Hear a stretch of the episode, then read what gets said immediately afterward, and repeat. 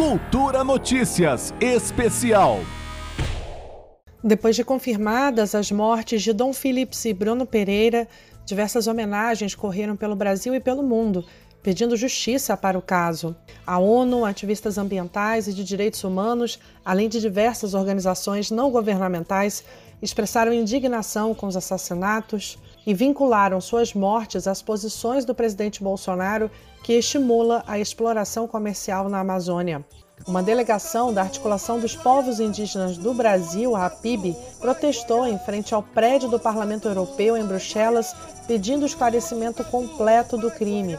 O grupo da APIB está na cidade europeia para participar de reuniões com eurodeputados. O líder indígena Dinaman Tuxá disse que a sensação é de impunidade. É uma sensação de impunidade que nós temos, é uma sensação que nós sabemos, nós queremos justiça por Dom, por Bruno, por lideranças indígenas, por ambientalistas que estão sendo assassinados justamente por fazer esse enfrentamento. A porta-voz do Escritório de Direitos Humanos da ONU, Ravina Chandassani, disse que esse ato brutal de violência é chocante e que a entidade pede às autoridades brasileiras para garantir que as investigações do caso sejam imparciais, transparentes e que as famílias das vítimas recebam reparação.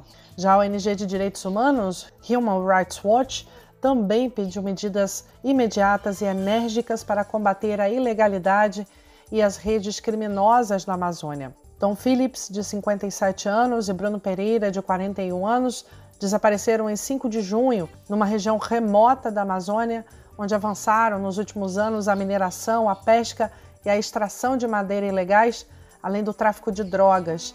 Dez dias depois, um dos pescadores suspeito de participar do crime confessou os assassinatos e indicou onde estavam os corpos. Nesta última quinta-feira, os restos mortais encontrados no local, apontado pelos suspeitos, chegaram a Brasília, onde passam agora por perícia. Ainda resta muito a esclarecer sobre o caso, incluindo o motivo, circunstâncias dos homicídios e se houve mandante ou outros envolvidos. No entanto, a Polícia Federal surpreendeu nesta sexta-feira com uma declaração que praticamente conclui o caso, afirmando que não haveria mandantes. A União das Organizações Indígenas do Vale do Javari, Univaja, que deu início às buscas pela dupla ainda no mesmo dia em que foram vistos pela última vez e foi essencial nas operações de busca, classificou o assassinato de Pereira e Phillips como um crime político e alertou que os dois suspeitos presos pelos assassinatos fazem parte de um grupo maior. Antenor Vaz, especialista em povos indígenas isolados, ressalta que toda uma rede de criminosos sustenta o estado de permanente violência na região. Isso se reverte em terras invadidas pelo narcotráfico, em garimpo, é, em todos os territórios indígenas, é, em madeireiros e caçadores e coletores. Também a Associação Brasileira de Jornalismo Investigativo, a Abrage, ao lado de outras entidades do setor, lembrou os avanços de atividades ilegais em terras indígenas e o protagonismo do presidente e seus aliados em ataques contra a imprensa e ativistas. Em sua primeira declaração sobre o caso, Bolsonaro disse que a dupla sabia dos riscos na região e chamou de aventura não recomendável o trabalho que eles faziam. Bolsonaro também disse que o jornalista britânico era mal visto na região. A Anistia Internacional disse que os comentários de Bolsonaro sobre o caso são cruéis e insensíveis. Dom Phillips estava na região recolhendo material para um livro que escrevia sobre a preservação da Amazônia. O fotógrafo italiano Domenico Pugliese lembrou a paixão dele pelo Brasil. Ele adorava o Brasil, era uma pessoa que adorava a natureza, com muita paixão para dar uma voz a que está acontecendo é, nessa parte de, de mundo. Já Rodrigo Faria, que foi aluno de Dom Phillips nas aulas gratuitas de inglês que ele ministrava em Salvador, falou sobre o sentimento deixado entre os alunos ter a ideia de se perder ele vai ser um baque muito grande. Não só porque ele era o nosso professor, mas porque ele também era o nosso amigo, fazia parte do nosso projeto. E ele, além de tudo, estava à procura de melhorar o Brasil, melhorar a vida desses jovens. Por quê? Porque ele estava aqui cedendo seus sábados, ensinando a gente gratuitamente.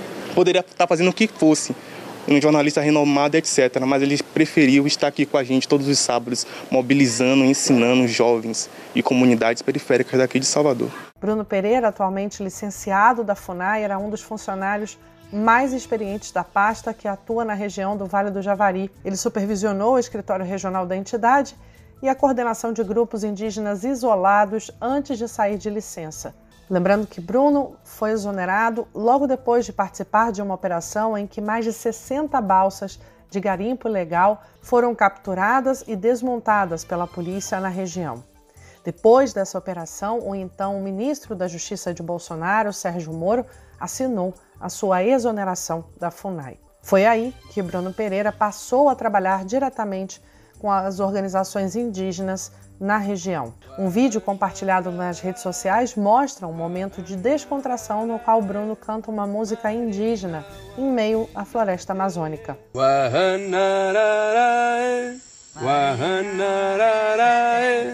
Marinawa Kenade Marinawa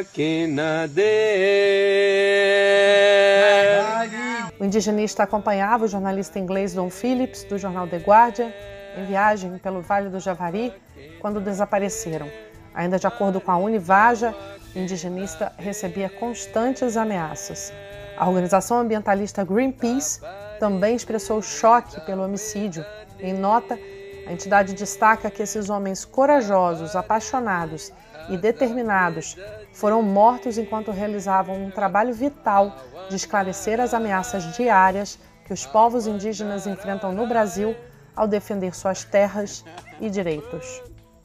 Juliana Medeiros para a Cultura FM. Cultura Notícias Especial.